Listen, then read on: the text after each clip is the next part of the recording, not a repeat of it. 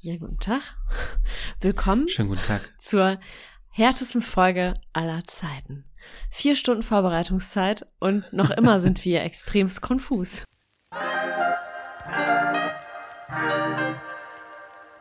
Aus der Hüfte direkt in dein Ohr.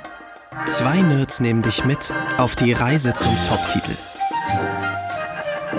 Komm, wir schreiben einen Bestseller von Chris und Sebi.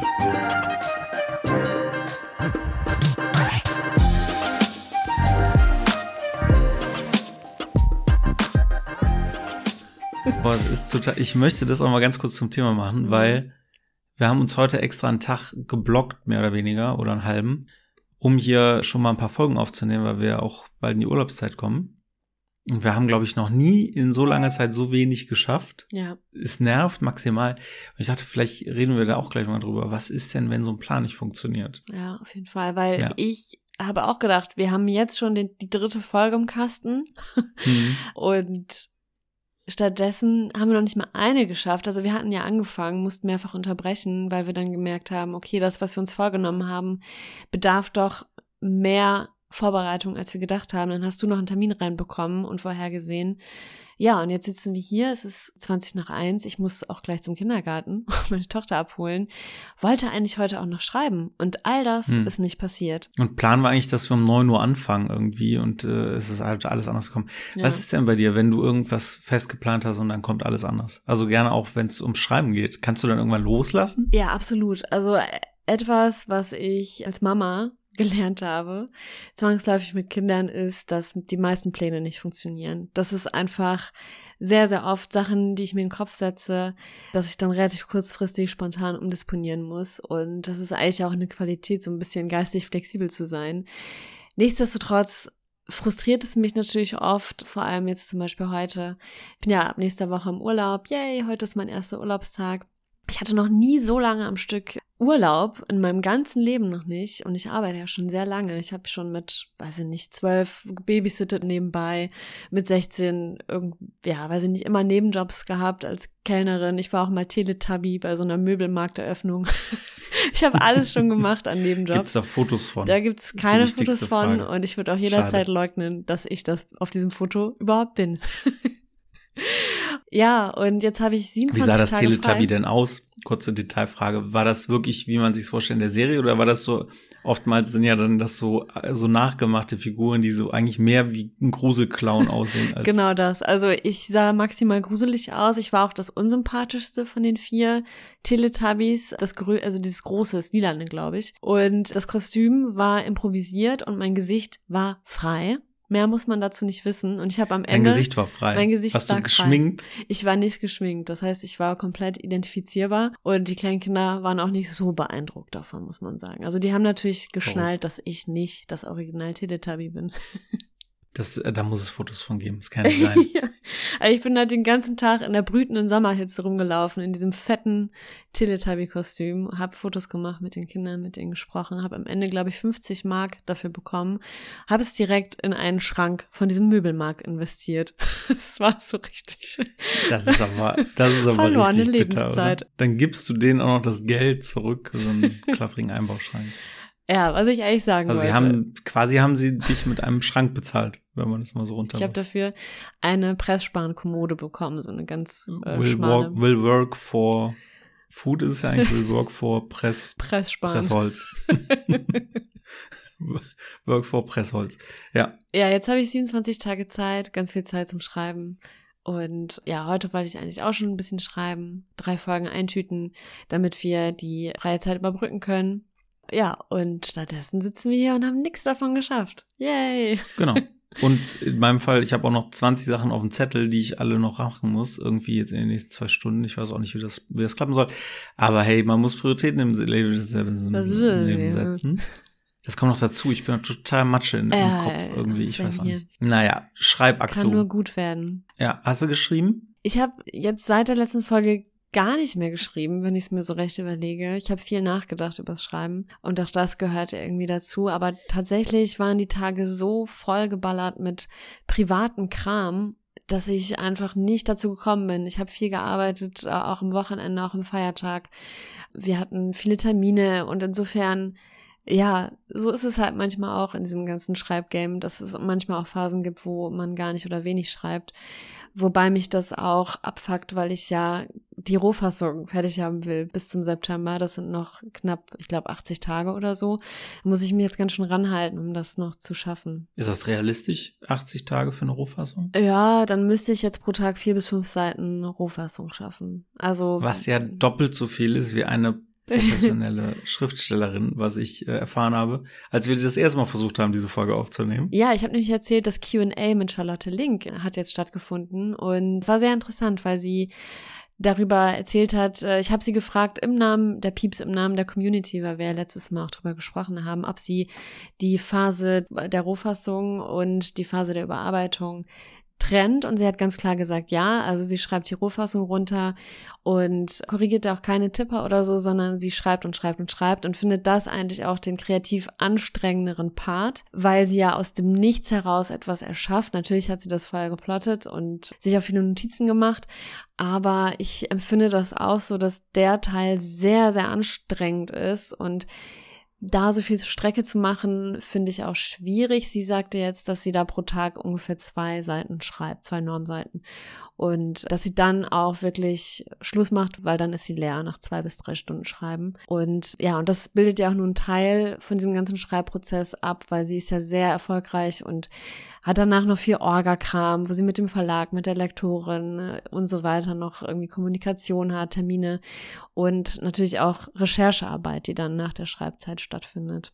Fand ich sehr interessant. Ja, trotzdem total krass, weil du musst ja die Strecke machen und wenn du halt mhm. halt sagst, so zwei Normseiten am Tag, in deinem Fall, du, wie viel? 1000, 2000, sag stopp, 3000, 4000, du, du hast ja sehr hohe Ansprüche, was die Menge angeht. Ich glaube 430 ja. Normseiten war das letzte. Das erste. Ja. Letzte und erste. 430, das heißt 115 Tage musst du einrechnen und die machst du ja nicht äh, am Stück, selbst als professionelle Autorin. Du hast ja trotzdem Wochenende irgendwie oder kannst mal nicht schreiben, weil du irgendwie einen externen Termin oder so hast. Mhm. Dann kann man schon sagen, da ist schon schnell mal so ein Quartal um. Noch mehr eigentlich, so ein, keine Ahnung, Dritteljahr, bis du mit der Rohfassung überhaupt mal fertig bist. Und das finde ich schon ich fand es eben, als du es mir schon mal erzählt hast, und jetzt finde ich es immer noch sehr krass, dass das, ja. äh, dass es einfach, ja, wie cool das ist, ne? Also wenn du wirklich sagst, du bist Schriftstellerin und wirst dafür bezahlt und bist dafür bekannt, dass du dann halt deinen Job so gestalten kannst, dass du sagen kannst, alles klar, People, ich bin jetzt mal drei Monate mhm. mit der mhm. Rohfassung beschäftigt und das ist halt mein Job. Das finde ich schon, ja, wie soll man sagen, erstrebenswert. Ja, das ist ein absoluter Traum. Also wirklich. Und wenn ich das wirklich schaffen möchte, meine Rohfassung bis zum 9. September fertig zu haben, dann müsste ich ja pro Tag vier bis fünf, also mit Schwund eingerechnet, Fehltagen und so weiter, eher sechs bis sieben Seiten pro Tag schaffen. Das ist ja extremst viel, finde ich auch, weil ich finde auch gerade dieser, dieser kreative Teil ist auch wirklich energieraubend. Ich bin dann auch so richtig erschöpft danach, geistig ausgelaugt. Und womit ich auch total relaten konnte, war ein Teil, da hat sie erzählt, dass sie vor allem, wenn es dann in der Rohfassungsphase aufs Finale zuläuft, dass sie dann kaum noch ansprechbar ist, weil sie das so in Beschlag nimmt, auch geistig, von der Konzentration her, diese ganzen Handlungsfäden dann am Ende zusammenzuführen. Das geht mir ganz genauso. Ich finde diesen letzten Teil am aller anspruchsvollsten, weil dann ja alles sich auflöst und Sinn ergeben muss und auch wirklich vom Timing her stimmen muss. Das ist schon sehr, sehr, ja. sehr schwierig. Das ist auch so eine Soziopathen-Zeit, äh, finde ich. Ja, voll, also das habe ich zumindest so empfunden. Oder auch wenn ich ja. größere Projekte habe, wo ich am Ende, das muss ja nicht unbedingt ein Buch sein, was man schreibt, das kann ja auch ein Drehbuch sein oder das kann ja auch irgendwie ein größeres Konzept sein, was man schreibt. Wenn am Ende dann so im Feinkonzept die Stränge ineinander gehen, oh dann ist man, das lässt einen ja auch nicht los, ne? Man ist die ganze Zeit da drin und dann sagt man sich auch so, nee, komm, Feierabend, ich setze mich jetzt mal zur Familie oder treffe mich mit Freunden und dann sitzt du dann da und äh, plötzlich kommt ja halt irgendwas und dann musst du raus und musst das aufschreiben. Weil das Schlimmste ist, wenn du das dann nicht tust, weil dann sitzt du die ganze Zeit da, denkst weiter darüber nach, wirkst mega unfreundlich, weil du die ganze Zeit nur in die Decke, in, in die Ecke starrst und irgendwie auf dem Bierdeckel rumkritzelst. Ja, das ist schon äh, gesellschaftlich äh, anstrengend, sage ich mal, diese Phase. Sehr ja. schwierig. Ja, ich, ich ähm, also dieses nicht ansprechbar sein, das kann ich auch total auf, also das kann ich total nachempfinden. Das geht mir auch so und ähm, es ist halt, als ob du versuchst, so einen riesen Wust durch so ein Nadelöhr zu pressen. So, das muss am Ende alles dramaturgisch und spannungsmäßig und so weiter on point sein und das ist natürlich krass. Und dann zeigt sich, ob der Plan, den man am Anfang gefasst hat, wirklich so aufgeht oder ob man nochmal hier und da feilen muss. Das würde mich mal interessieren, wie bekommst du das in dein Leben so rein? Weil ich habe jetzt gerade so den Moment, wo ich oft dann abends oder nachts, wenn halt meine Frau und mein Kind im Bett sind, dann nochmal anfange zu sortieren, was dann zur Folge hat, dass ich morgens, ich bin eh kein Morgenmensch, aber seit ein paar Monaten morgens total gerädert bin. Das heißt jetzt nicht, dass ich meine Arbeit auf die Nacht verschiebe, aber ich finde, das sind ja auch Zeiten oder, oder Dinge, die man tut, wo man auch mal wirklich alleine sein muss, ja. Ruhe haben muss. Kein Gewusel, keine Kolleginnen, keine, kein Handy, was die ganze Zeit ping, ping, ping macht.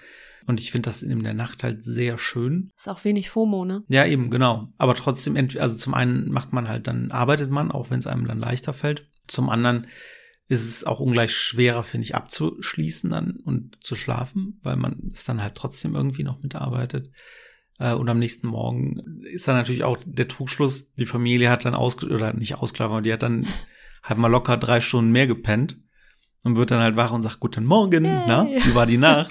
Party. Und man selber fühlt sich halt so, als wäre ja. man gerade mit dem Schiff aus Schottland angekommen. Also das ist wirklich schwierig. Und deine Frage war, wie ich das äh, dann mache in der heißen Phase. Hast du auch das Schiff aus Schottland oder wie äh, machst du das? Bei mir ist es eher so, ich kann auch abends schreiben, allerdings nur sehr begrenzt, also weiß ich nicht, bis neun, halb zehn, weil wenn ich länger schreibe, bis elf oder so, dann ist es wie bei dir, dass ich dann überhaupt nicht einschlafen kann, weil es nur so lange nacharbeitet und mir durch den Kopf geht und ich dann so aufgekratzt bin auch. Das ist nicht gut für mich, weil für mich ist der Nachtschlaf schon wirklich sehr wichtig. Was ich eher mache, ist, dass ich morgens mir noch Zeit abzwacke. Und da ich jetzt vier Wochen Zeit habe, werde ich wahrscheinlich trotzdem jeden Tag früh aufstehen und, ähm, und die Zeit nutzen, da zu schreiben, auch im Urlaub. Wir fahren ein paar Tage nach Holland und dann werde ich wahrscheinlich morgens in, in dem Ferienhaus einfach früher aufstehen als alle anderen, mich hinsetzen und schreiben. Auch dieser Plan wird wahrscheinlich an vielen Tagen scheitern, so wie wir es auch kennen. So ist es im Familienleben. Dann sind die Kinder plötzlich doch früher mhm. wach als, als geahnt und man kann statt der zwei Stunden nur eine halbe Stunde schreiben. Ja, so ist es dann. Es ist oft schwer zu vereinbaren. Und gerade in einer heißen Phase kann das zu einem extremen Leidensdruck tatsächlich führen. Also zumindest geht mir das so, dass ich dann so gefrustet bin, weil ich eigentlich wirklich mich nur auf diese Sache gerade konzentrieren möchte und auch kann, weil es anders auch nicht funktioniert und dann oft das Bedürfnis habe, irgendwo in der Eifel mir eine Hütte zu mieten und zumindest für diese ein, zwei Wochen mich komplett abzukapseln, abzuschotten und ja, da das ist wirklich die, wie soll man sagen, der Luxus von alleine sein. Ich meine, es ist ja. total scheiße, alleine zu sein. Ich war auch irgendwie sechs Jahre Single, also ich war nie der Typ, der irgendwie immer in einer Beziehung war. Also sechs Jahre war so eine Zeit, wo ich wirklich auch keine Freundin oder so hatte. Da habe ich alleine, hatte auch keine WG, da habe ich alleine in einer Wohnung, ah nee, das ist nicht die ganze Zeit davon, war auch Schule noch dabei, aber einige Jahre davon auch alleine in einer Wohnung. Und auch wenn ich das rückblickend eine coole Zeit fand, war das halt nicht immer cool, ne? weil wer alleine ist, der weiß, das hat er zu seiner Herausforderung. Aber wenn man halt eben im Familienkontext ist und dann eben doch einen Job hat, wo man nicht abschließen kann, mm, dann ist das schon echt herausfordernd. Und das merke ich auch, das war im Konzern, auch wenn, mich, wenn ich viel mit nach Hause genommen habe, immer, war das schon einfach was anderes, weil du bist halt nach Hause gekommen und wusstest halt, okay, ich kann jetzt mich komplett um andere Themen kümmern. Aber wenn du halt so einen Kreativkram hast, das beschäftigt dich die ganze Zeit. Und ja, es ist halt schwierig, ne? Es gibt halt nicht diesen roten Knopf an der Wand, wo man raufdrückt und dann lässt einen mal die Welt mal drei Stunden alleine und man kann mal kurz nachdenken, sondern äh, du bist halt immer in deinem Kontext unterwegs. Und dann finde ich auch, der Leidensdruck ist dann groß, wenn du da nicht rauskommst. Wenn du eigentlich gerade irgendwas in dir arbeitet und du irgendwas bauen, nenne ich es mal, willst, ja, und dann, dann hast du halt tausend Leute um dich rum. Ich glaube, bauen ist auch ein ganz gutes Wort, weil so ein Handwerker zum Beispiel, finde ich, ist auch ein ganz guter Vergleich da wenn Handwerker, der hat sein Holz gekauft, der hat seine Nägel gekauft, der hat schon Farbe da, der hat schon irgendwie alles vorbetoniert und hat sich dann den Samstag freigenommen, um da jetzt endlich diese Hütte hinzubauen und geil, hat Bock, hat schon seinen Gürtel umgelegt und äh, weiß ich nicht, das isotonische Getränk steht bereit. Und dann Ding Dong, ja, hier, wir waren gerade in der Gegend, haben Kuchen mitgebracht. Ach ja, komm, jetzt lass mal doch Mhm. Kuchen essen. So, und dann musst du den ganzen Scheiß wieder hinlegen. Und dann isst du da Kuchen und denkst die ganze Zeit an deine Nägel, an deinen, äh, an deinen Hammer und würdest halt gerne in den Garten, um endlich mal loszu, loszupoltern. Ich glaube, das ist schon sehr, schon sehr vergleichbar. Das ist halt, man muss das dann in dem Moment nicht machen, weil, ja, die Hütte kann ja auch morgen bauen, aber du bist halt geistig, körperlich, emotional so darauf vorbereitet, so in dem Thema drin, dass du dann halt nicht hören willst, dass dir irgendein Bekannter dann irgendeine Kackgeschichte erzählt, die dich gerade überhaupt nicht interessiert. Sondern du willst jetzt halt Gas geben. Ja, absolut. Ich meine, das ist ja auch so ein bisschen eine Prio-Frage. Könnt ja auch dem Besuch sagen, hey Leute, heute ist schlecht, kommt morgen wieder.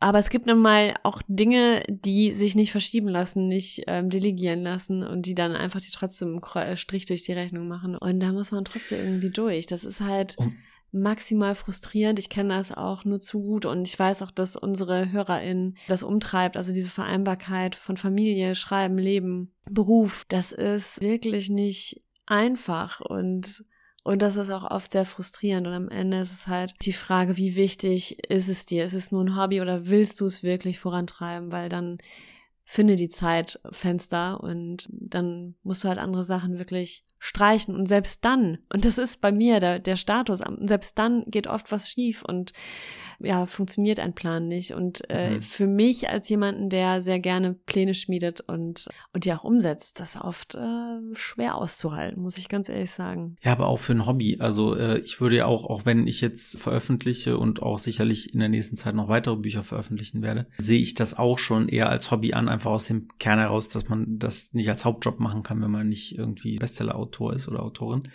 Aber es ist halt einfach ein krass aufwendiges Hobby, ne? Und, und ich glaube, es kommt dann noch dazu, du machst es halt alleine. Weil wenn zum Beispiel viele Väter in meinem Umfeld, die, also nicht meine Väter, sondern Väter von Kindern, ich habe einen Fünfjährigen, die haben zum Beispiel Fußball als ihr Hobby. Mega krass, so immer hier FC, da FC, Köln halt, ne? Ich wohne ja in Köln.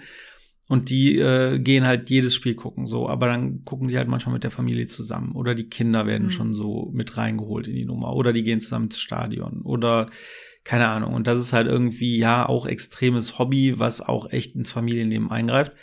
Aber man kann halt die Kinder dazu nehmen. Und ich finde das halt auch immer ganz süß. Mein äh, Sohn, der immer mal wieder so Anwandlungen hat, dass er mit mir was schreiben will. Weil er das halt irgendwie so mitbekommen hat. Wir hatten Mhm. auch einmal, äh, als wir auf Reisen waren, wo war denn das? In, in Südafrika war das genau. Da haben wir ein Buch geschrieben, gemeinsames, wo er gemalt hat und ich habe dazu eine Geschichte geschrieben. Und der hat damit nicht aufgehört. Ne? Der kam jeden Tag an und wollte das machen, was halt total schön war. Ja. Aber was ich damit sagen will, wenn man halt ernsthaft ein Buch schreiben will, dann kannst du halt keinen anderen gebrauchen. Und dann ist dieses große Wort Egoismus halt wesentlich größer. Weil ich finde, man kann es irgendwie mit sich vereinbaren, wenn man sagt, okay, ich habe hier ein krasses, zeitaufwendiges Hobby, aber irgendwie nehme ich die Familie mit oder Freunde, Freundinnen, keine Ahnung. Oder wie du eben sagtest, ne, Hobbys, die halt nicht so einen emotional reinziehen, wo man halt sagt, okay, dann mache ich das halt, wenn der Besuch wieder weg ist. Aber ich finde, Schreiben ist halt schon ein, eine Passion, die dazu führt, dass man sich selber, also das mache ich zumindest, ich weiß du auch, wir haben da ja auch schon mal drüber geredet, wo man sich immer hinterfragen muss, wie egoistisch darf ich sein? Weil Egoismus ist ja ähm, eigentlich gesellschaftskulturell ein ganz schlimmes, böses Bu-Wort geworden. Aber ein gesunder Grad an Egoismus ist halt auch total richtig und wichtig, äh, damit man Ohne sich geht's nicht verliert. Ohne geht's nicht, genau. Und dann finde ich es total schwierig, da dieses, diesen richtigen Maß an Egoismus zu finden, sich um sich selber zu kümmern. Das meine ich mit positivem Egoismus. Ne? Also Self-Care und Self-Care ist in dem Moment dann, ich möchte jetzt schreiben und gleichzeitig aber nicht aus den Augen zu verlieren, dass da noch andere Leute sind, die was von einem wollen und das ja auch zu Recht irgendwie. Und das ist tatsächlich ein großes Thema, was mich sehr umtreibt, muss ich sagen, weil mein Job sehr vereinnahmend sein kann. Und da immer die richtige Waage zu finden, das ist nicht so easy, finde ich. Ja, es ist halt ein sehr, sehr, sehr einsames Hobby, wo sich nicht so viel socialisen lässt. Es sei denn, man macht einen Podcast oder hat irgendwie so einen Autorenstammtisch, wo man sich dann austauschen kann mit anderen Autoren. Aber, Aber der Podcast, der schreibt dein Buch auch nicht, ne? Nee, das, das ist richtig. Das ist eher so ein, ja, auch wieder ein Zeitfresser eigentlich. Aber der macht unheimlich viel Spaß und ist für mich auch sehr inspirierend, weil ich da immer was für mich auch draus mitnehme und das immer so ein bisschen auch wie so ein Funken ist, der meine Arbeit dann befeuert. Aber ja, klar, du kannst dich nicht hinsetzen und mit deiner Familie plotten. So, das ist, kann man mal versuchen, aber wenn die nicht so affin sind, dann auch. ist das schwierig. Mit meiner älteren Tochter habe ich das auch schon oft gemacht, dass wir zusammen Traumreisen aufgenommen haben oder zusammen Bücher geschrieben haben. Sie hat illustriert sozusagen oder ich habe ihr auch mal ein Kinderbuch geschrieben, gemalt. Und was wir auch sehr oft machen, was sehr viel Spaß macht, ist so Impro-Geschichten erzählen. Also wir laufen durch die Felder. Sie gibt mir ein Stichwort und ich muss aus, dem, aus der Hüfte direkt in ihr Ohr eine Geschichte erzählen. Und da kommen manchmal wirklich erstaunlich tolle Sachen bei raus. Es macht sehr viel Spaß und das ist auch eine tolle Übung. Ist sie denn auch so affin? Äh, ja, sehr affin, mit, sehr, sehr ja, affin. Okay. Sie ist eine absolute Storytellerin, so wie ich. Also sie denkt sich da eigentlich den ganzen Tag Geschichten aus und erzählt die und ist da komplett in ihrer Fantasiewelt. Da sehe ich mich schon sehr in ihr auch und aber trotzdem ändert es nichts daran, dass ich an meinem Kernprojekt dadurch nicht weiterkomme. Ne? Also da ja. muss ich, da muss ich alleine durch und da muss ich manchmal auch wirklich sehr rigoros mich abgrenzen und mir meine Räume nehmen. Und ja, auf Familienzeit verzichten im Zweifel oder auf ein Hobby oder auf Zeit mit Freunden, weil das dann für mich in dem Moment oberste Prio hat. Und die anderen Sachen kommen dann später. Kommen natürlich, hm. ist mir auch wichtig, aber es gibt halt so Phasen und gerade diese heiße Phase, wenn es aufs Finale zuläuft in der Rohfassung, ist so eine Phase, wo ich wenig aufschieben kann. Also ich in der Überarbeitung schon eher, aber gerade diese Rohfassung, finde ich, muss man schon in einem Stück, in, in einem Fluss schreiben. Und da Unterbrechung zu haben, ist sehr, sehr, es macht einen sehr mürbe. Ja, aber auch für sich selber hat anderes dann ja auch nicht so viel Platz neben Beruf, ne? Ja. Also ich sehe das halt tatsächlich, ich versuche gerade mal äh, jeden Tag irgendwie ein bisschen Sport zu machen, so um halt irgendwie ein bisschen fitter zu werden. Also jetzt auch alleine von, von Rückenschmerzen und so, mhm. wenn man den ganzen Tag sitzt. Aber das ist es halt auch, ne? Wie du eben sagtest, ne? Hast du mal eine Stunde Zeit, dann möchtest du schreiben oder an irgendeinem Konzept arbeiten, was jetzt nicht zwingend für einen Kunden ist, wo man aber mal Lust zu hat oder an einem Kinderbuch oder was weiß ich. Und dann hat man das gemacht so und kommt dann wieder aus seinem Büro raus und alle so, na, was machen wir jetzt? Und dann kommst du, ja, ich gehe jetzt Sport machen. das ist auch irgendwie ah, macht man dann ja auch selten, ne? Weil das halt dann auch so ist, ja, ey, ah, es ist, es ist herausfordernd. Das Leben ist herausfordernd. Ich sage es euch, Leute. Ich liebe es auch, ja. so Sachen, die, wo ich nicht so emotional involviert bin, wirklich in so kleinen Happen zu machen. Zum Beispiel, ich mache jetzt wirklich 20 Minuten Yoga. Und das, also das muss ja gar nicht immer so ausufern. Ich muss jetzt ja gar nicht eine Stunde irgendwo hinfahren, um dann eine Stunde da zu trainieren, dann noch zu duschen, dann noch in die Sauna zu gehen, dann eine Stunde zurückzufahren, sind halt einfach mal drei Stunden gebunden. Sondern ich kann auch zu Hause mal die Matte ausrollen, 20 Minuten Yoga machen und gut ist. Oder ich mache einen äh, schnellen Spaziergang oder gehe joggen oder Inliner fahren. Und ich habe jetzt zum Beispiel auch angefangen, äh, nebenbei noch ein bisschen Italienisch zu lernen, weil ich es äh, schön fände, wenn ich in Farnese bin, bei diesem Schreibseminar, auch mich ein bisschen verständigen kann. Ich finde das immer nice, wenn man irgendwie in anderen Ländern ist und zumindest so die Grundsätze sagen kann, so sich also begrüßen kann, sich vorstellen kann, irgendwas bestellen kann im Restaurant. Und nutze dafür diese Duolingo-App, keine Werbung, aber eine Empfehlung. Die finde ich wirklich extrem gut, weil das auch so Lernen und Spielen gleichzeitig ist, also so Gamification. Das macht mir sehr viel Spaß und ich habe wirklich in sehr kurzer Zeit schon viel gelernt und auch das kann ich immer mal wieder zwischendurch für zehn Minuten einschieben.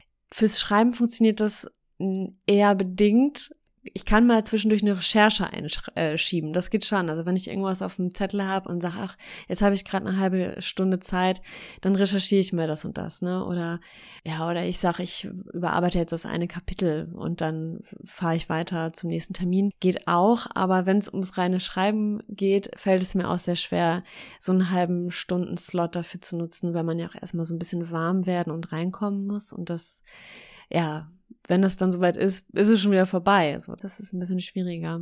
Da braucht man schon immer ein bisschen mehr Raum. Tja, unser Schreibupdate äh, ist heute irgendwie eher, ja, absolut. Frust. Also heute.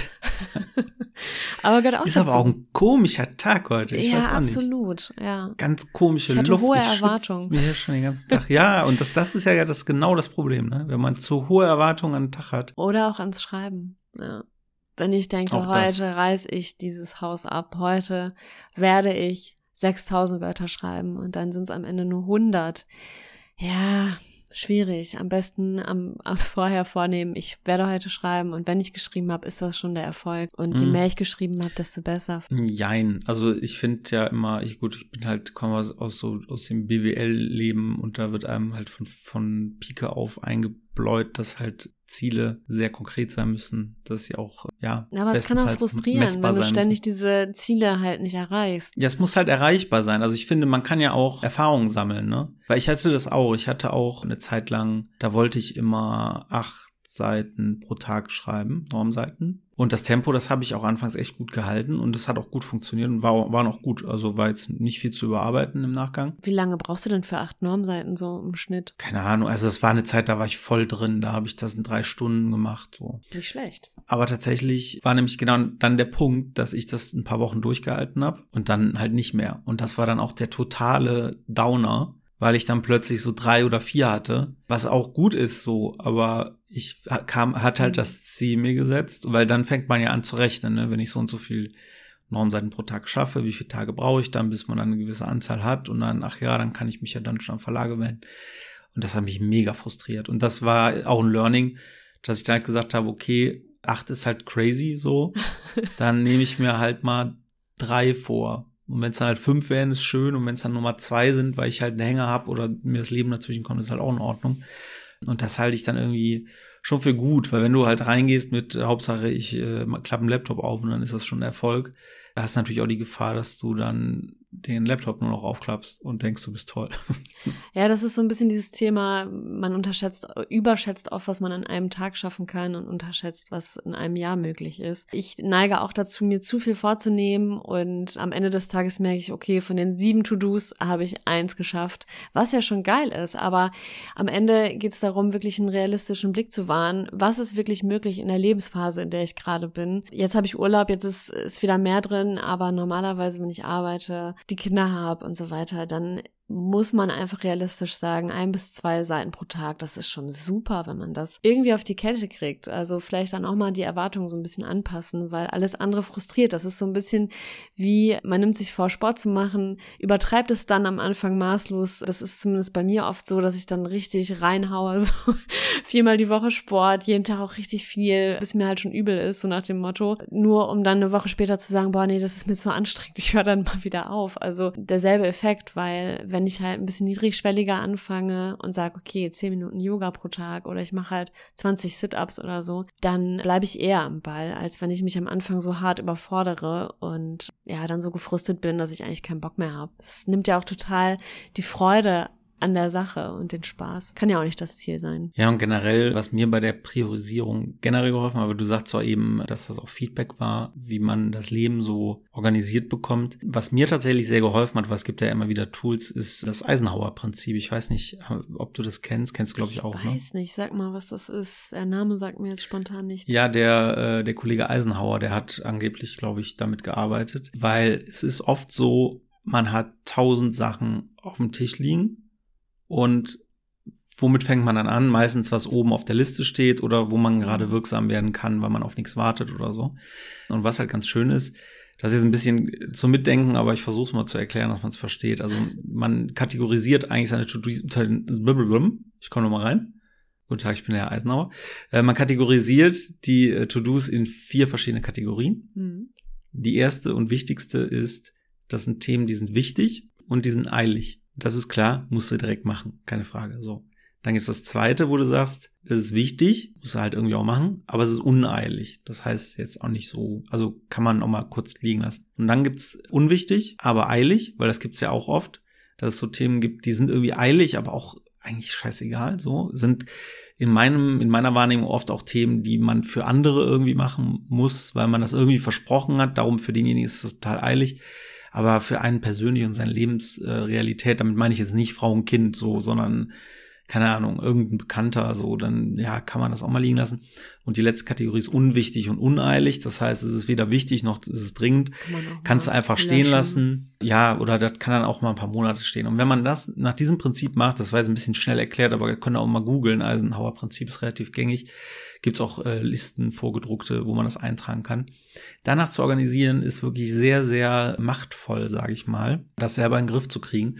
Was ich in meinem Fall dadurch immer feststelle, dass ich immer die Sachen als wichtig und eilig in meiner persönlichen Wahrnehmung gesehen habe, auf die ich Bock habe. Also was ich zum Beispiel total gerne mache, weil das mich auch irgendwie immer so triggert ist, wenn es darum geht, meine Website, mein Logo, mein Auftreten irgendwie zu überarbeiten, zu definieren, nochmal zu schärfen. Aber nicht, weil ich eine Profilneurose habe, sondern einfach im Sinne von, was biete ich an? Wie stelle ich mich jetzt in meiner Selbstständigkeit auf die nächsten Monate? So. Und darum, wenn ich dann irgendwie sehe, ach Mist, ich müsste meine Website-Texte nochmal ähm, erneuern und äh, neues Logo an den Start bringen für meine Website, weil das alte, das müsste mal überarbeitet werden. Das war nämlich jetzt aktuell tatsächlich so. Ich habe jetzt das nochmal neu neu gemacht oder machen lassen mit einer Designerin zusammen. Da war das für mich Prio 1, weil in dem Moment, das betrifft mich, das ist sehr nah an mir dran.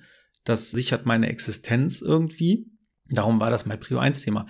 Und irgendwann habe ich dann auch nochmal reflektiert und dachte, nee, das ist eigentlich scheißegal, weil ich habe Aufträge. Wie mein Logo aussieht, interessiert einen Toten, weil ich bin nicht Nike. So, ich bin Aber halt es ist dir ein Dude. wichtig. Ja, es ist mir wichtig, aber es ist objektiv betrachtet. Es ist weder wichtig für mein, für mein Fortkommen oder für mein Leben in diesem Mhm. Moment. Und es ist auch überhaupt nicht eilig. Und dann waren aber so Sachen wichtig und eilig, wo ich, keine Ahnung, einen einen Kunden oder eine Kundin habe, der ich gesagt habe, ich schicke dir bis morgen mal ein paar Ideen oder äh, Mails im Postfach, die man mal beantworten muss von Leuten, die jetzt nicht so unwichtig sind. So und dann äh, lag halt eben dieses Website-Thema mal ein paar Tage und es war nicht schlimm, aber dafür konnte ich diesen wichtigen Kram, weil das ist ja auch das, was in einen so die ganze Zeit annagt, ist ja dieses eilige Wichtige, äh, was man so im Kopf hat, musste, musste, musste, musste, musste, äh, was man dann aber so schnell wegdrückt, weil das, was man muss, das will man ja auch oft nicht. Ja, und dafür ist das tatsächlich ein ganz Was schönes mir auch Tool. auffällt, ist, dass dieses wichtig oft auch definiert wird von irgendwelchen Erwartungshaltungen, die von außen an dich herangetragen werden. Deswegen ist es auch sehr gefährlich, weil das Schreiben auch oft in diese Kategorie fällt, weil es ja ob der objektiv betrachtet nicht wichtig ist. Es ist sicher nicht dein Lebensunterhalt. Dadurch hat es allein schon einen geringeren Stellenwert in Sachen objektiver Wichtigkeit. Und es ist auch nicht dringend, weil du kannst es morgen machen, in zehn Jahren, keine Ahnung, irgendwann mal, ne? Und da ist es halt total wichtig, dem eine Wichtigkeit zu geben, also auch das ernst zu nehmen, dass es eben dir persönlich super wichtig ist. Sei es jetzt das Logo, die Website, dass sie cool aussieht, das macht einem ja auch Freude und das sollte man jetzt auch nicht verkennen. Das stimmt. Es ist ja immer, genau, man muss halt immer überlegen, äh, wie definiert man die Sachen für sich. Ne? Also ich würde jetzt sagen, Website an der Stelle war jetzt nicht, nicht für mich eine Prio. Äh, Was mir schon wichtig ist, ist jetzt das neue Kinderbuch irgendwie an den Start zu bringen. Deswegen werde ich mir jetzt auch in den nächsten Wochen mal Zeit nehmen, äh, um das Exposé nochmal, ähm, oder nicht nochmal, das Exposé halt an den Start zu bringen. Darum wäre das jetzt Kategorie wichtig, aber uneilig. So, ob ich das jetzt in zwei Wochen mache oder in drei Wochen, ist scheißegal. Ich weiß aber, ich habe mir das jetzt für Anfang Juli reingetragen, dass ich dann da sitzen werde und will das unbedingt machen. So, aber wenn ich dann halt einen zahlenden Kunde habe, der ein Thema hat, dann werde ich sehen, okay, das ist jetzt nicht so eilig, dass ich diesen Kunden stehen lasse. Ne? Also es ist ja auch immer viel Bauchentscheidung, ob einem was wichtig ist oder nicht, weil man, aber es ist halt immer mal gut, sich zu fragen, ist es eilig, ist es wichtig? Und dann kann nämlich auch relativ voll werden, dieses unwichtig, uneilig, weil erstmal denkt man, wie du ja auch sagtest, ja, das gibt gar nicht, streicht man oder so. Nee, es gibt aber ganz viele Sachen, die für deinen jetzigen Tag, sage ich mal, oder für deine jetzige Woche mega unwichtig sind und dabei auch noch uneilig. So zum Beispiel mal einen günstigeren Handyanbieter suchen oder Oder so. mal die Bank wechseln. Das ist so ein Oh, Thema. Genau, so das sind Themen, die nerven einen Tag für Tag für Tag für Tag, weil man das immer auf seiner To-Do-Liste hat und denkt, ah, habe ich heute schon wieder nicht gemacht. So. Und wenn du das aber da einträgst in, ja, Bodensatz, nenne ich es jetzt mal, das wäre cool, wenn ich das mal mache. Aber geht die Welt jetzt auch nicht von unter, wenn ich es nicht mache, weil die anderen Themen sind wichtiger, eiliger. Dann stresst einen dieses Thema nicht mehr so, ne? Und das ist wirklich wie so ein kleines, wie so ein kleiner Dackel, der einen die ganze Zeit so in, in die Wade beißt. einem, ne? Genau, und dann ist dieser Dackel halt irgendwie immer noch da, aber der ist halt dann alleine und geht einem halt nicht so krass auf die Nüsse. Deswegen wird auch ganz oft im Coaching eingesetzt, das Tool Eisenhower Prinzip. Schaut euch mal an. Auch wie bei allen Tools, die wir auch so empfehlen und so, nehmt euch das raus, was ihr brauchen könnt. Ne? Also es ist ja auch, so sind die Tools ja auch angelegt. Kann ich nur empfehlen, wenn ihr ein Priorisierungsproblem habt, dann gehe ich hier auch in meinem Umfeld immer allen auf den Sack. Wenn die sagen, ich weiß nicht, wo mir der Kopf steht, dann sage ich immer, guck mal hier, hier nimm mal die Liste, trag das mal ein und immer die gleiche Reaktion, nee, ist scheiße, klappt für mich nicht, ist Blödsinn, dann zwinge ich die Leute und dann sehen sie, ach, guck mal, wie viel unwichtigen Kram ich jeden Tag im Kopf Ja, dazu habe. kommt ja auch, dass vieles sich quasi von alleine erledigt. Das ist auch so ein Phänomen, was ich ähm, für mich beobachtet habe, wenn ich Sachen so ein bisschen aussitze, dann merke ich nach ein paar Monaten, ach, die hatte ich ja auch mal auf der Liste stehen, hat sich aber inzwischen in Wohlgefallen aufgelöst, kann ich streichen, das ist ganz geil. Und ich bin auch ein absoluter Fan davon, das so zu machen, weil es mir tatsächlich auch sehr schwer fällt, mich zu priorisieren, weil ich einfach so viele Anforderungen habe, so viele To-Dos und da manchmal so ein bisschen den Überblick verliere. Und was ich jetzt auch gemacht habe, deswegen ist es witzig, dass wir da gerade drüber reden, weil es bei mir so aktuell ist. Ich habe mir wirklich diese ganzen To-Dos mal auf so, ja, so eine Art Plakate aufgeschrieben, so A4 Papierbögen, habe mir die in der Küche aufgehangen, also ein Ort, wo ich wirklich oft bin und wo ich die Sachen immer vor Augen habe, dass wenn ich zwischendurch mal Leerlauf habe und dann mal kurz auf die Liste schaue, sehe, ah cool, das könnte ich jetzt mal schnell einschieben, zum Beispiel irgendwie einen Anruf oder, weiß ich nicht, mal kurz was recherchieren. Das äh, finde ich sehr praktisch und da habe ich mir jetzt gerade aktuell auch vorgenommen, die eine Liste mir mal zu schnappen, mit meinen persönlichen To-Dos und mal die Sachen rauszustreichen und auf eine separate Liste zu setzen, die eher langfrist sind und eher unwichtig. Was man da auch in einem nächsten Schritt machen kann und was ich mir auch vornehme, ist, welche Sachen kann ich delegieren? Das ist meistens, sind meistens die Sachen, die eher unwichtig sind. Für einen selber kann man oft dann auch mal sagen, kannst du es vielleicht übernehmen? Oder die Sachen zu löschen, also zu sagen, ach, scheiß drauf und ja, hm. ist jetzt auch nicht so wichtig, nehme ich von der Liste runter. Das ist tatsächlich auch ein Teil des Eisenhower-Prinzips, vor allem wenn man das im Management einsetzt, dass man eben genau an diese Kategorien, vor allem wenn es halt eben unwichtig und uneilig ist, wenn man eben in, in einer Führungsposition ist, dass das so ein klassisches Thema ist, was man halt delegieren kann. Weil unwichtig kann in dem Kontext dann heißen, es ist für meinen Job, für mich persönlich jetzt gerade unwichtig, aber es ist, man muss trotzdem gemacht werden. Äh, und dann kann man das Thema eben einem Mitarbeiter oder Mitarbeiterin gehen, was nicht heißt, dass es dann Pillepalle ist, sondern es kann trotzdem ein komplexes Thema sein. Gerade bei Führungskräften, die halt immer dazu neigen, alles alleine machen zu wollen, nichts abgeben, nicht delegieren können, da ist das halt auch ein ganz cooles Tool. Deswegen will ich auch nicht zu sehr in die Tiefe gehen, aber wo du gerade delegieren sagtest, äh, wollte ich das noch hinterher schieben. Und ja, du bist ja dann dein, dein, die Chefin deines Hausstandes und delegierst dann einfach ähm, an deine Kinder und sagst, recherchiere mal ganz kurz, äh, wie Arsenenblut wirkt. genau.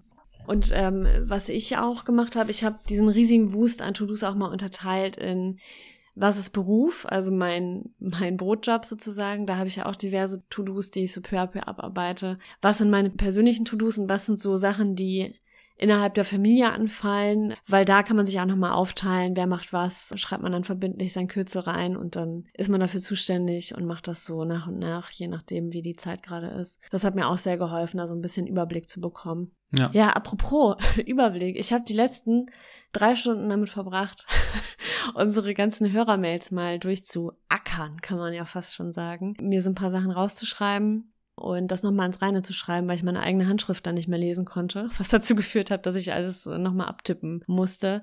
Und ja, wir haben ja um Feedback gebeten und das haben wir auch bekommen, ne? Da haben wir uns total mhm. drüber gefreut, weil das wirklich, ich sag mal, 99 Prozent positiv ist und das uns auch nochmal sehr darin bestärkt hat, dass das, was wir hier machen, eine gute Sache ist und dass es viele abholt und viele sich da mit identifizieren können und relaten und sich freuen, dass sie uns begleiten können auf unserer Podcast-Reise. Ja, und das wollen wir jetzt ja eigentlich in den nächsten Folgen mal immer so einfließen lassen. Also wir machen jetzt keine Lese, äh, wie nennt man das, Leseredaktion auf, die jetzt hier die Mails genau. vorliest oder so, weil wir wollen euch auch nicht zu Tode langweilen, sondern es geht eher darum, die guten Punkte rauszufiltern, was unsere Community Managerin Chris ja netterweise getan hat. Und äh, ja, hast du uns vielleicht schon ein Thema mitgebracht, über das Ja, also ich habe es äh, jetzt so gemacht, dass ich einfach mal das Feedback von den Fragen getrennt habe. Es kamen super viele Fragen, Themen, Vorschläge. Die haben wir alle auf dem Schirm, haben uns alle notiert.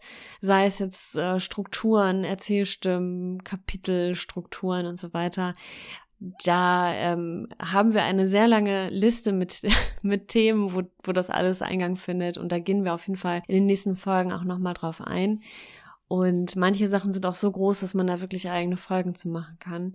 Ich habe mich jetzt eher so auf das Feedback konzentriert, äh, auf positive Stimmen, auf Anregungen, Vorschläge, aber es gab auch ein bisschen Kritik. Und ja, sollen wir da einfach jetzt mal so durchgehen, was ich aufgeschrieben habe? Ich weiß, was du aufgeschrieben hast, darum sehr gerne. Also die Nicole hat uns zum Beispiel geschrieben, da habe ich mich sehr gefreut. Das war eine sehr lange, ausführliche Mail mit dem Betreff ähm, Feedback dezent ausgeufert, fand ich schon mal ganz süß als Disclaimer. Äh, sie hat geschrieben, dass sie uns vor einiger Zeit entdeckt hat und seitdem Folge für Folge hört und jetzt schon fast im Hier und Jetzt angekommen ist Und äh, sie schrieb, dass sie sich anfangs ein bisschen mehr praktische Tipps erhofft hat und uns aber ähm, herrlich authentisch und extrem unterhaltsam findet, Zitat, und aus jeder Folge etwas mitnimmt und mit vielen Themen relaten kann. Und da hatte sie auch sehr viele Themen aufgezählt, also vor allem Jürgen, also dieser innere Kritiker, dem Schreiben anfangen, Prokrastinieren und eben auch die Liebe zu Schreiben und zur Kreativität und die Vereinbarkeit mit dem Leben und mit der Familie. Das hat sie auch sehr umgetrieben. Fand ich eine sehr nette Mail, habe ich mich total drüber gefreut. Ganz lieben Dank. Ja, vielen Dank. Dann kommt auch schon die Pia. Ach so, und zu dem Punkt mehr praktische Tipps. Da, ja, haben ein paar User auf jeden Fall auch was zugeschrieben. Die Pia hat uns schon relativ früh auf unserer Podcast-Reise entdeckt, hat sie geschrieben. Freut sich jeden Dienstag auf einen neuen Upload. Und Zitat, Leidensgenossen im Ort zu haben, finde ich ganz großartig. Und sie hat dann auch noch irgendwie ein sehr, sehr nettes Lob an mich ausgesprochen und auch an dich. Du hast eine sexy Stimme, Sebi. Hallöchen. Das hat auch eine Freundin neulich gesagt, dass sie deine Stimme so sexy findet. Vielleicht sollte ich das Genre wechseln. so erotische Hörbücher einsprechen, ne? Ja. Und äh, das wollte ich nochmal sagen, es hat mir sehr gut getan in dieser Woche. Es war wirklich balsam für die Seele, weil das war eine Woche, wo ich wirklich ziemlich down war und ich weiß nicht, es hat mir extrem gut getan. Insofern ganz, ganz lieben Dank dafür. Sie fürchtet den Moment, in dem wir entscheiden, dass wir mal eine Sommerpause brauchen. Ja, was ist damit? Ja, wo wir drüber reden, ne? Ich glaube, die müssen wir jetzt machen. Wir haben heute äh, eigentlich den Tag geblockt, um Folgen für die Sommerpause aufzunehmen. Und da wir heute nichts auf die Kette bekommen haben, nein, wir werden mal gucken. Also wir haben eigentlich vorgenommen, äh, vorzuproduzieren, damit wir keine Sommerpause machen. Ja, mal sehen, was wir jetzt noch so schaffen. Ja, ne? ich weiß nicht, ich bin nicht so optimistisch. Also lieber mal die Erwartungen nee. ein bisschen niedrig stapeln. Aber wir geben unser Bestes, liebe Pia. Das Witzige ist, als wir heute Morgen um 10 angefangen haben mit der ersten Folge, haben wir gesagt, auf keinen Fall machen wir eine Sommerpause. ja, wir stimmt. hauen hier eine Folge nach der anderen raus. Und jetzt so vier Stunden später noch nichts aufgenommen. Ja, ja Sommerpause. Sommerpause. Mal, mal schauen. Also wir machen auf jeden Fall weiter und müssen mal schauen, ob wir das gebacken kriegen, weil ich bin ja jetzt so lange im Urlaub. Habe ich das jetzt in der Aufnahme schon gesagt, dass ich so lange Urlaub habe? Nein, glaube ich Heute ist mein erster Urlaubstag und ich freue mich riesig, weil das ist Ach doch, doch das glaub, war die Teletubby-Episode, ne? Guck mal, wir kommen schon total durcheinander. Yay, ich habe Urlaub.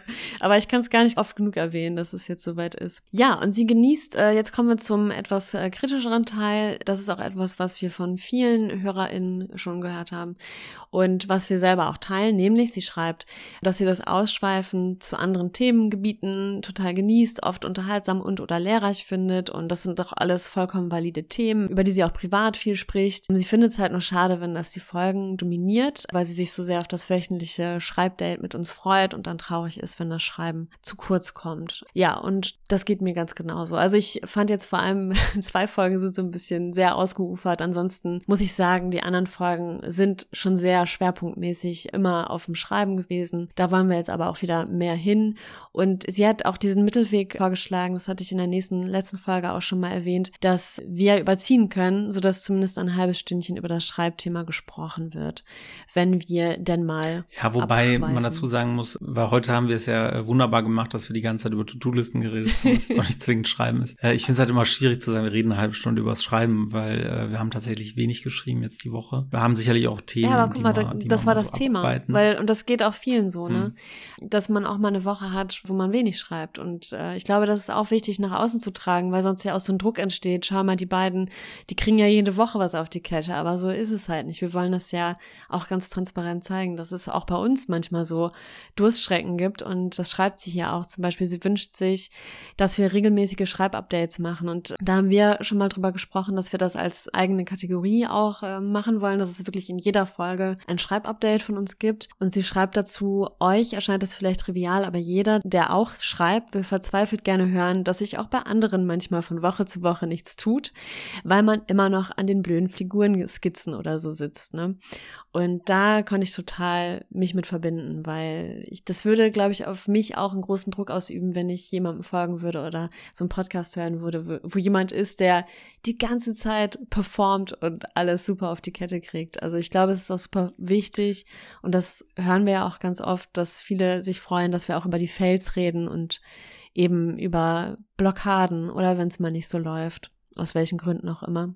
Ja, jetzt siehst du, wie es mir ging, als du die Phase hattest, wo du jeden Morgen äh, um drei Uhr morgens früh aufgestanden bist, um nach Oh, Yoga. Meditation äh, drei Stunden lang zu schreiben, bevor du deinen Tag mit deinen Kindern begonnen hast. Wo ich auch dachte, du bist ein Roboter. Ich möchte unsere Freundschaft beenden. ja, sie hatte auch sehr viele Themenvorschläge und das haben wir alles aufgenommen. Ich freue mich sehr über diese Mail. Vielen Dank, liebe Pia. Abschließend hat sie noch geschrieben, danke, dass ihr diesen Podcast macht. Danke, dass ihr so einen Kindergartenhumor Humor habt. Same. danke, dass ihr mit mir über das Schreiben redet. Sehr gerne. Dann hat uns noch die Yvonne geschrieben, Halleluja, sie hat sich sehr gefreut, dass sie nicht mehr alleine ist mit ganz vielen Themen, hat dann noch so eine große Liste aufgemacht, so Special Effects, die wir auch haben, zum Beispiel nachts plötzlich wie von einer Tarantel gestochen aufstehen und irgendwelche Notizen machen. Sie hat unseren Podcast vor ein paar Wochen entdeckt und arbeitet sich jetzt durch die Folgen und findet sich in vielen wieder, in manchem weniger und hat uns auch zwei Fragen mitgegeben, äh, die wir auch gerne bald mal beantworten wollen. Und dann haben wir noch eine kritischere Mail bekommen, und zwar von Dirk. Die hattest du auch gelesen, ne? Ja, genau. Also er schreibt, er hört den Podcast ganz gerne, hat auch alle Folgen gehört inzwischen und äh, würde ihn mit drei Sterne bewerten. Warum nur drei Sterne, würde sich Christina nun vielleicht fragen, weil sie ja sich massiv über alle Bewertungen jenseits der fünf Sterne aufgeregt hat. Äh, hier mal ein kurzer Einhaker habe ich nicht, sondern ich habe mich ja explizit auf die Ein-Sterne-Bewertung fokussiert. Also ich finde jetzt drei Sterne zum Beispiel total okay oder vier Sterne. Ich habe mich halt nur gewundert über die große Diskrepanz zwischen fünf Sterne und Ein-Sterne-Bewertungen, zumal wir bei den Ein-Sterne-Bewertungen auch nie irgendwie ein Feedback bekommen haben. Insofern ist es dann auch schwierig, daraus irgendwas zu ziehen oder zu lernen. Er hat auf jeden Fall den Punkt nicht verstanden. Bewertungen geben ja Meinung wieder. Das äh, sehe ich auch absolut so. Das ist ja genau auch die Funktion. Und wir sollten uns viel mehr über die Hörermeinung freuen und diese eher reflektieren, als eine Ein-Sterne-Bewertung zu dissen. Ja, wir freuen uns über alle Hörerbewertungen, absolut. Auch bei Spotify sind auch gerade relativ viele neue dazugekommen, worüber ich mich total freue. Aber so diese Ein-Sterne-Bewertung ohne Kontext finde ich halt insofern schwierig, als dass wir da nicht wissen, hat sich da jemand verklickt?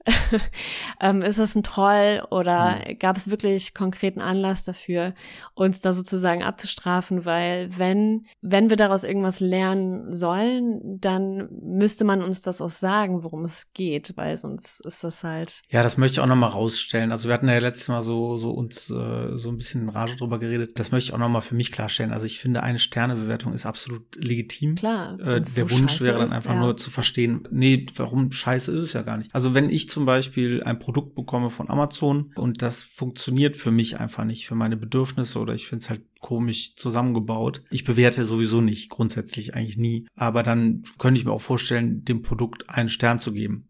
Ich habe das Produkt ja trotzdem ausprobiert und ja, finde es aber jetzt halt nicht so cool und dann bewerte ich es mit einem Stern auch um, weil das Für ist ja auch Käufer der auch. Grundgedanke von so einer Bewertungs, genau, also von der Bewertungscommunity. Und ich kann das schon verstehen, weil eine Kritik, die ja auch häufiger kommt, die ich auch durchaus annehmen kann, dass unser Titel ein anderes Versprechen gibt, ne? Weil komm, wir schreiben einen Bestseller, können jetzt auch zwei Bestseller-Autorinnen sein, die die besten Tipps geben und sagen, wie man auch Bestseller-Autor werden kann. Tun wir alles nicht, deswegen kann ich schon verstehen, dass sich das dann einer anhört und denkt, ja, äh, was sind das für Typen?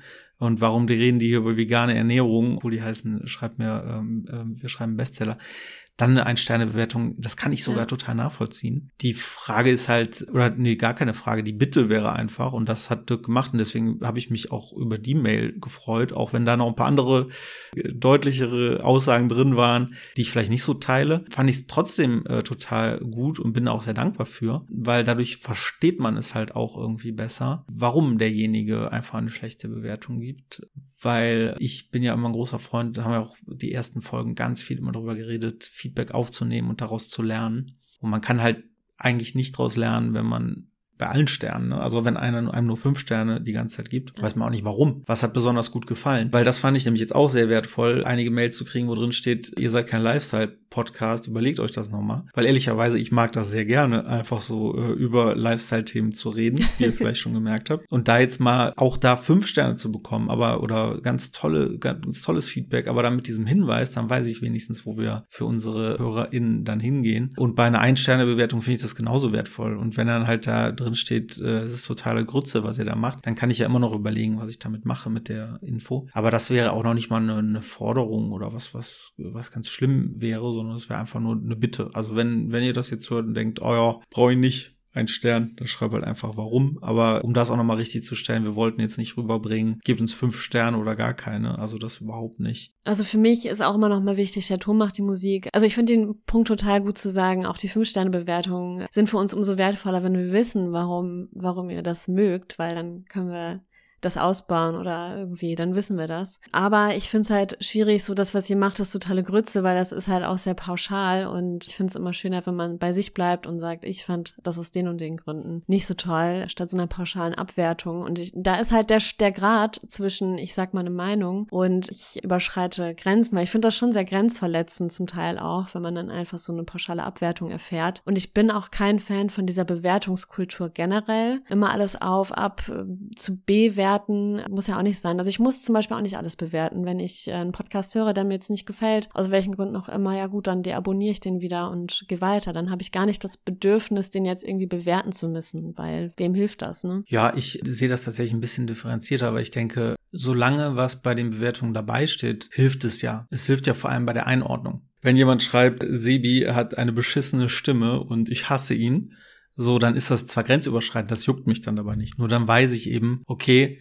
das ist jetzt eine Ein-Sterne-Bewertung, weil einfach vielleicht auch der Mensch überhaupt nicht connected mit dem, wie wir so sind. Wenn aber einer schreibt, ey, eine Sternebewertung, ey, das, ihr seid echt meilenweit am Thema vorbei, dann ist das, oder, oder das ist Quatsch, was ihr erzählt, weil die Tools, die kenne ich auch und die funktionieren ganz anders, dann ist das ja was, wo man sich nochmal hinterfragt. Und das ist ja das, was ich ja immer sage, ey, wenn ihr Feedback, holt euch überall Feedback, wo ihr es kriegt, für, egal was ihr macht, wenn ihr Kurzgeschichten schreibt, Bücher schreibt, holt euch überall Feedback. Wichtig ist nur, dass es eindeutiges Feedback ist und ihr es danach bewerten könnt. Weil wenn jemand sagt, du bist scheiße, heißt das nicht, dass du scheiße bist, dann heißt heißt das nur, der denkt, du bist scheiße. Und dann kannst du dir überlegen, ist das jetzt gerade ein langjähriger Freund, der mir das sagt? Oder ist das irgendein Dude, der mit dem Fahrrad vorbei äh, fährt mit einer Dose Bier und mir hinterher ruft, du bist scheiße? gar nicht die Zielgruppe ist. Und äh, manchmal sagen solche Bewertungen ja auch mehr über die Person aus, die bewertet, als über die Sache, die bewertet wird. Ne? Ja, aber gleichzeitig umgekehrt darf man es halt auch nicht per se abtun. Sebi, da bin ich ja ganz bei dir. Absolut. Nee, ich, ich bin auch dankbar für alles. Ne? Ich äh, finde, er hatte auch ein paar Punkte und das sind ja auch Sachen, die sich in anderen Mails wiederfinden. Vor allem dieser Punkt, dass wir uns mehr auf das Schreibthema fokussieren sollen. Das schreibt er hier auch. Ich finde halt nur so manchmal so ein bisschen die Art und Weise schwierig. Also der hat dann noch geschrieben, äh, ob wir auch nur fünf Sterne Bewertungen für eure Bücher ähm, haben wollen, die gar nicht stimmen. Also so Fake-Bewertungen, nein, wollen wir natürlich nicht. Also wie gesagt, wir sind auch auch äh, happy mit vier oder drei oder zwei Sterne Bewertung. Hauptsache, wir wissen, warum wir diese Bewertung bekommen haben. Und das ist auch so ein bisschen schiefer Vergleich, weil fürs Buch bezahle ich ja und wir bieten halt irgendwie diesen, diesen Free Content an. Deswegen war ja die Parabel mit dem Osterhäschen und ähm, dass wir das sozusagen als mhm. Geschenk für euch machen, jede Woche auch wirklich viel Lebenszeit investieren, um diesen Podcast zu machen. Auch heute wieder sehr viele Stunden da reingesteckt haben und das einfach dann schade ist, wenn man dann so eine Ein-Sterne-Bewertung ohne jeden Kontext reingedrückt bekommt kommt. Wobei das halt das Mediensystem ist, ne, muss man auch sagen. Also wenn du bei YouTube bist, guckst du dir auch ein Video an, machst Daumen hoch oder Daumen runter. Und da muss ich tatsächlich sagen, auch wenn ich nie was bewerte, da habe ich auch schon mal Daumen runter gemacht. Wenn man dann so ein Video sich anguckt, wo einer in, in meinen Augen nur Bullshit erzählt, gerade in so einem Beraterkontext, da gibt's ja oft auch so Scharlatane, die dann irgendwie das vorlesen, was sie gerade im Buch gelesen oder vortragen, was sie im Buch gelesen haben da ist mir auch schon mal der Daumen nach unten ausgerutscht. Und natürlich hatte der einen hohen Produktionsaufwand. Hat sich überlegt, was er da macht. Er hat die Kamera besorgt, er hat irgendwie ein Set aufgebaut und so. Darum, ich verstehe das Prinzip, aber es ist halt so in den Medien und insofern würde ich auch da niemals einen Vorwurf machen, wenn er ein kostenloses äh, Mediengut, sage ich mal, schlecht bewertet, ist, wir sind halt Teil des halt den Vergleich so ein bisschen schief. Wenn ich mir was kaufe, dann kann ich mich natürlich ärgern, wenn es nicht das erfüllt, was ich erwartet habe, weil ich halt auch Geld ausgegeben habe dafür. Aber wenn ich was geschenkt bekomme, ich ja, würde jetzt meiner Mutter auch nicht ihre selbstgestrickten Socken um die Ohren hauen und sagen, ey, was soll ich mit der Grütze? Hier hast du sie zurück, gefällt mir nicht. Dann kann man auch einfach das Geschenk im Schrank verschwinden lassen und da so ein bisschen drüber weggehen. Das wollte ich nur damit sagen. Wir sind die Socken für eure Ohren. Schön, dass ihr uns zugehört habt. Äh, ich hoffe, es war jetzt nicht zu. Ja, ich, ja, ich einen wollte nur noch? Ähm, noch ein Feedback ähm, vorlesen von John. Das fand ich nämlich sehr, sehr lieb. Er hat jetzt nämlich zu unserer aktuellen Folge, wo wir live geplottet haben, geschrieben. Danke für die tolle Folge. Mich interessiert aber auch vor allem äh, die Folge mit dem äh, veganen Gesprächsinhalt, einfach weil ich es liebe, mit Menschen, denen ich folge, zu connecten. Also als weiteres Feedback, ihr habt das in all den Folgen, die ihr gemacht habt, einfach nur richtig gemacht. Ein Podcast ist am schönsten, wenn die Menschen darin Persönlichkeit haben. Und wie soll das ohne persönlichen Inhalt geschehen? Als kleinen Kritikpunkt würde ich tatsächlich eher das Editing erwähnen, denn manche Cuts sind zu ungenau und fallen mir beim Hören auf. Yes, ich weiß, ich arbeite dran.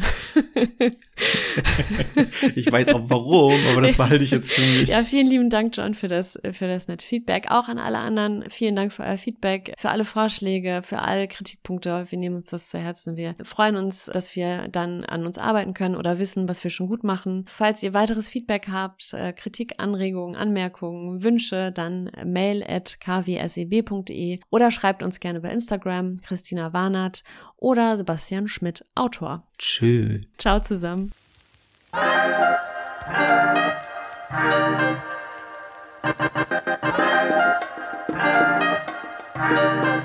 you.